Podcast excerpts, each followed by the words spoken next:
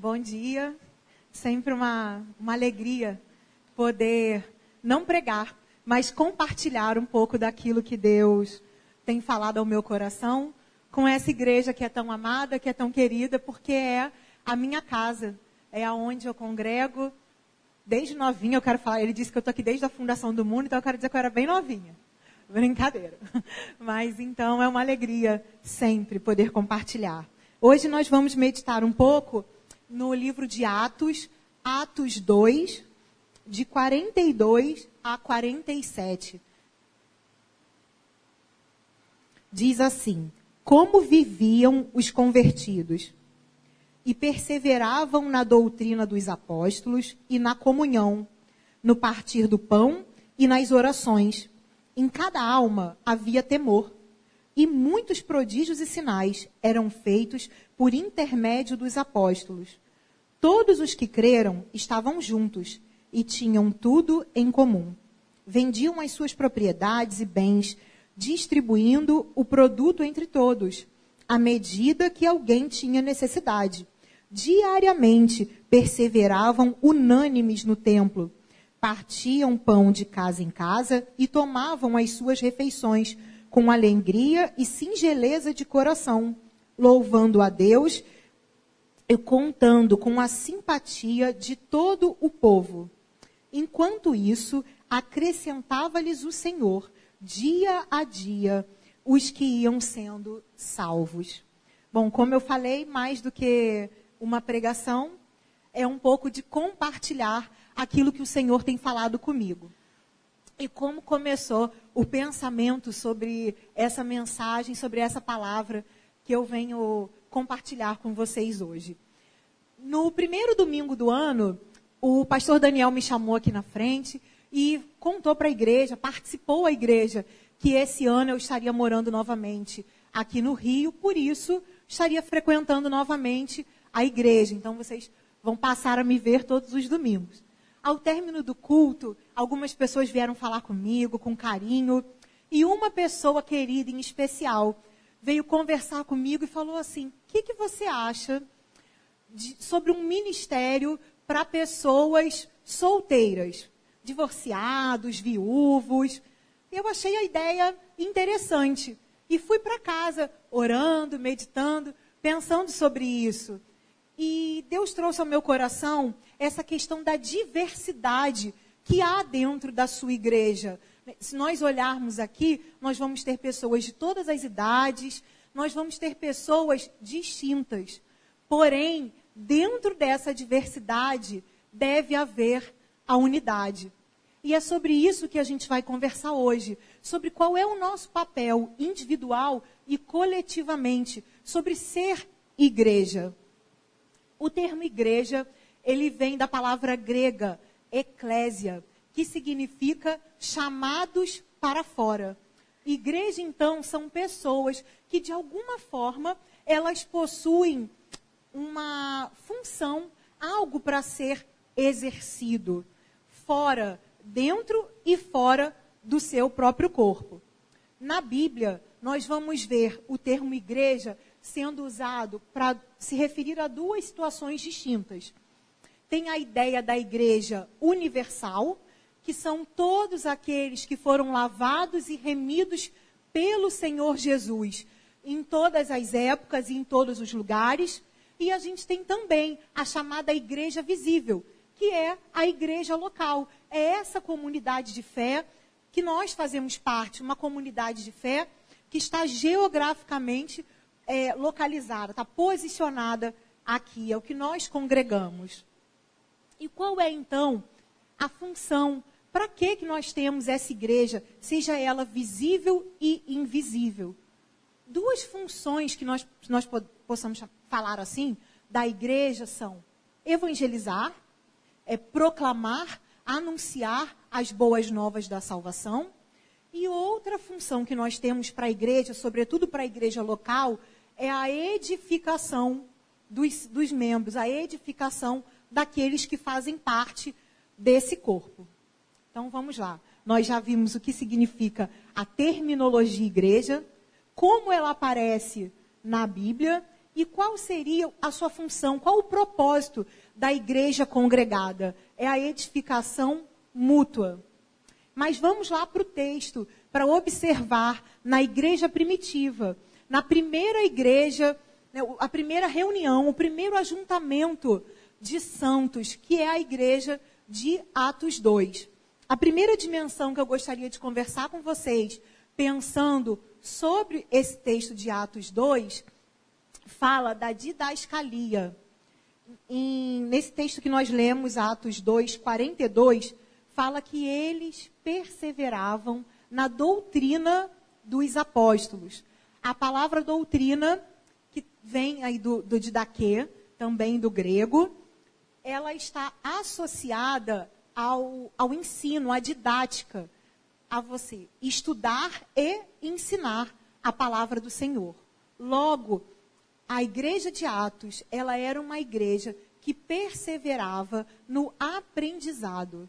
Aquilo que os apóstolos transmitiam sobre a palavra do Senhor, nesse caso, o Antigo Testamento, e também o conhecimento que os apóstolos passavam sobre aquilo que eles aprenderam com Jesus.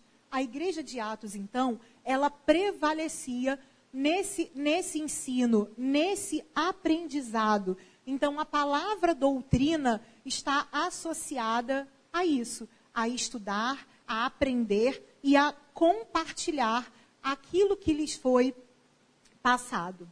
A Bíblia, então, ela deve ser o centro da comunhão da igreja, o centro do, do, nosso estudo, dos nossos encontros. E não só ler a Bíblia como um conjunto de doutrinas, mas ler a Bíblia como algo relacionado, a forma como você pode se relacionar com Deus e principalmente a palavra do Senhor, ela deve ser algo estudado por nós para que ela venha a ser encarnada por nós. Não só um conjunto de regras, não só decorar versículos e saber histórias bíblicas, mas aquilo precisa ser, a palavra do Senhor, ela precisa ser encarnada, ela precisa ser vivida.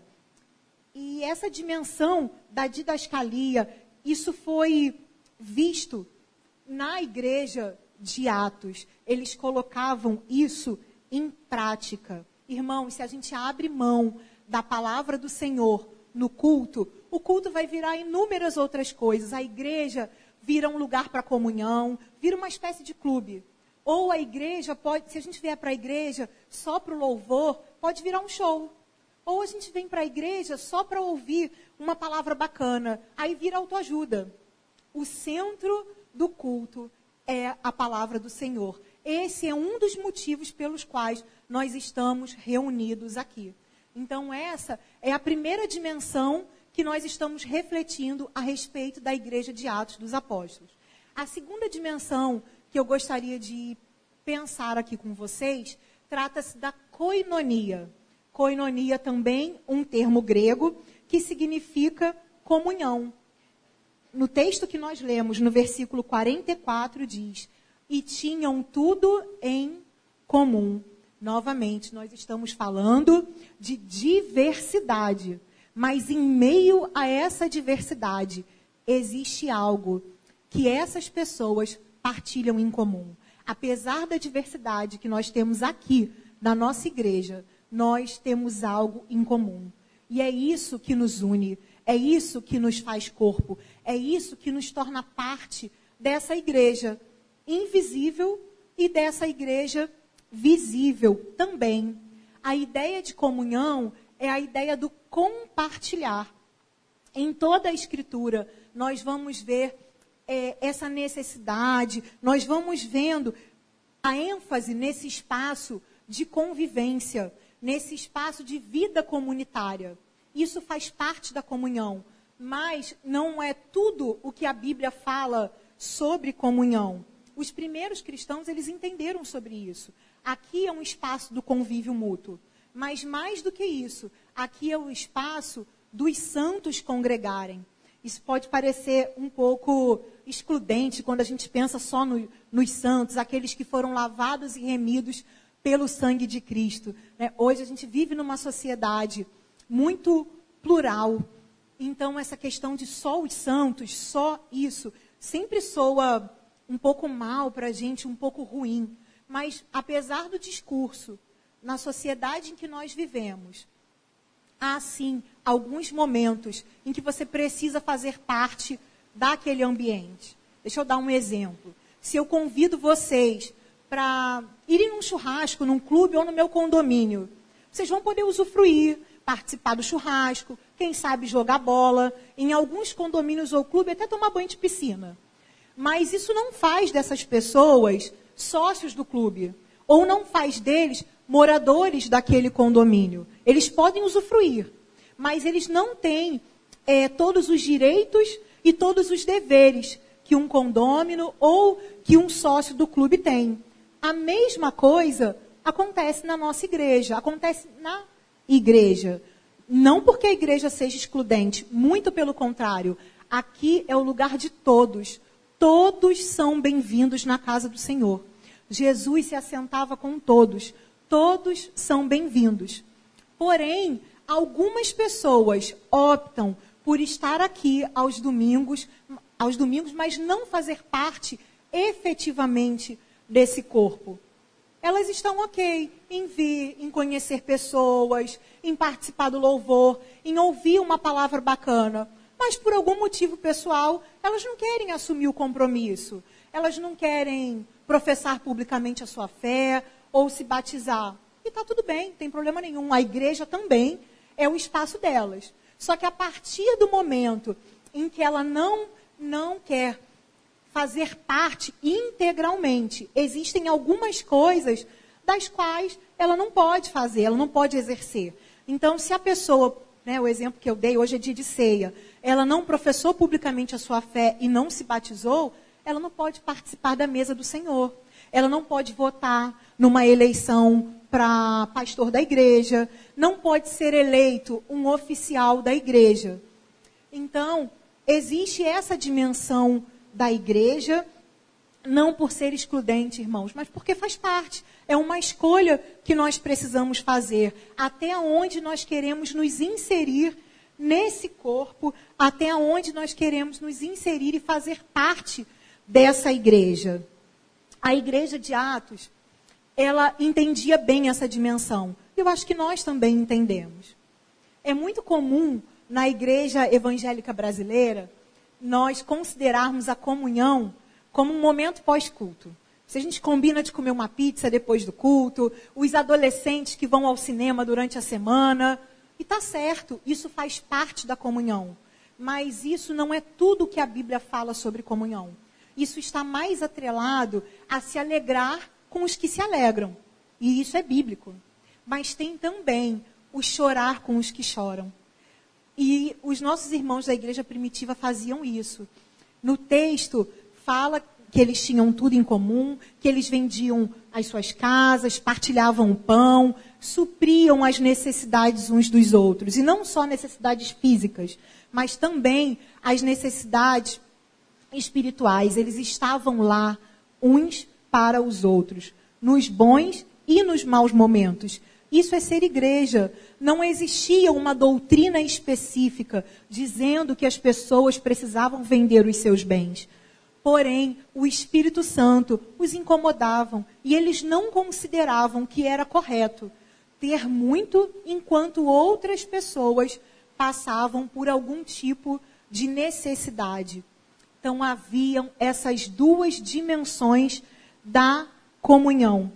Então, apesar desse momento alegre fazer parte, sim, da coinonia, nós não devemos nos esquecer daqueles que passam por dificuldade. Isso também faz parte da igreja, também faz parte dessa dimensão. E o terceiro ponto que eu gostaria de refletir com vocês, ele faz parte da vida litúrgica da igreja, faz parte da vida cultica da igreja. Em, nesse trecho que nós lemos, falam que eles perseveravam na doutrina, eles perseveravam na comunhão, eles perseveravam nas orações, diariamente perseveraram unânimes no templo. Eles se reuniam, eles louvavam a Deus. Então aí nós estamos falando sobre a vida cultica. os hábitos que aquelas pessoas tinham de se reunir diariamente, provavelmente pela manhã, antes do trabalho, para que todos pudessem estar juntos. Nesse momento, eles oravam, eles estudavam a palavra, eles compartilhavam os seus problemas, as suas dificuldades, eles louvavam ao Senhor. Essa é a vida cultica. Essa é uma das dimensões da igreja. Isso faz parte de ser igreja. Estar aqui congregado com os seus irmãos. Eu vou dar um exemplo aqui. A igreja, ela tem todos os meios para o desenvolvimento do seu corpo, para esse cuidado mútuo, para esse crescimento. Só que a gente precisa vir e fazer parte. Quando eu voltei para o Rio, quem conhece a minha irmã vai entender bem a, a história. Minha irmã falou assim para mim: Você vai mesmo à academia? Se você for na academia, eu vou pagar um ano de academia para você. E aí eu falei: Não, vou, tá tranquilo, pode pagar que eu tô lá, firme e forte. E aí ela pagou um ano de academia para mim, irmã boa essa, né? Não foi qualquer academia, não, ela é joia. Gente, a igreja está aqui assim como a academia. A academia está lá todos os dias, com todos os recursos necessários para eu atingir um objetivo, para eu alcançar um alvo. Só que eu preciso ir. Eu preciso fazer a minha parte. Eu preciso chegar lá. Eu preciso me exercitar. E a igreja é assim. Todos os recursos e todos os instrumentos, eles estão aqui disponíveis para que você possa crescer, para que você tenha o bem-estar, para que você faça parte dessa comunhão entre os seus irmãos. Não é à toa que as, a oração, o jejum, a leitura da palavra, eles são chamados de disciplinas espirituais. É contra a nossa natureza. Levantar cedo para ir na academia é contra a nossa natureza. Uns têm um pouco mais facilidade de acordar cedo, outros são mais disciplinados, mas não é uma coisa natural para a grande maioria, pelo menos eu acredito para a grande maioria. A mesma coisa estar aqui. Levantar, se arrumar, não assistir o culto do conforto da sua casa, lá no sofá.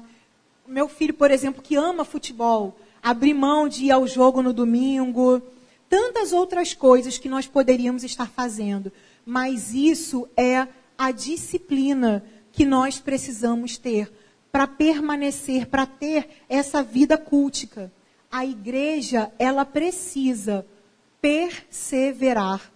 Então, a vida cultica, ela é algo que fala sobre perseverança. O louvor, a oração, o estudo da palavra é algo no qual nós temos que nos empenhar e pensar nesse sentido da disciplina, de algo que, apesar de ser contra a nossa natureza, é extremamente necessário nos momentos de dificuldade, é essa disciplina e é essa perseverança que no, vai nos ancorar. Eu não sei se vocês já passaram por isso, um momento difícil da vida, que você dirige, chega em casa, você nem lembra como você chegou em casa. Você recebeu uma notícia ruim, você está tendo um tempo difícil, você teve um problema no trabalho. Você nem sabe como aquele dia transcorreu, você não consegue lembrar como você chegou em casa. Era o hábito que você tinha todos os dias de fazer e percorrer aquele mesmo caminho. E assim é a vida com Deus. Assim são as disciplinas espirituais. São hábitos que a gente cria e que, mesmo no dia mal, elas nos mantêm ancoradas. Mesmo no dia em que nós não temos força, em que é difícil perseverar, tudo aquilo vai, vai sendo trazido à nossa memória e aquilo faz diferença na nossa vida e aquilo nos faz florescer. Irmãos, não é à toa que a Bíblia, a Bíblia fala da igreja como corpo. Eu gostaria de concluir fazendo essa reflexão com vocês. Ao longo da semana, meditem em 1 Coríntios 12, 12, que fala exatamente sobre isso, sobre ser corpo, sobre as funções do corpo. Nós, a igreja é comparado a um corpo a um corpo que tem como cabeça o Senhor Jesus, aonde cada pessoa tem a sua função. No nosso corpo corruptível, marcado pelo pecado, se eu perder uma vista, se eu perder as duas, ainda que eu perca a visão, o meu corpo continua funcionando. É óbvio que isso vai sobrecarregar. Eu vou precisar usar mais outras partes do meu corpo. Se eu perder uma mão, eu continuo vivendo, mas também vai sobrecarregar outras partes do meu corpo. E assim é na igreja, assim é no corpo de Cristo, só que tem uma diferença. O corpo de Cristo não foi um corpo criado para ser amputado. Todos nós somos imprescindíveis no corpo de Cristo. Você é importante para o corpo. O corpo não funciona sem você. Ele sente a sua falta. Ele muitas vezes não consegue se readaptar sem você. O corpo de Cristo não funciona amputado. Então, guarde isso no seu coração. Você é importante. Se você não faz aquilo que deveria, todo o corpo sente, todo o corpo sofre. E se você opta por ficar fora do corpo, uma mão não consegue, por exemplo, sobreviver fora do corpo. Você morre. O seu lugar é aqui, o seu lugar é em plena comunhão.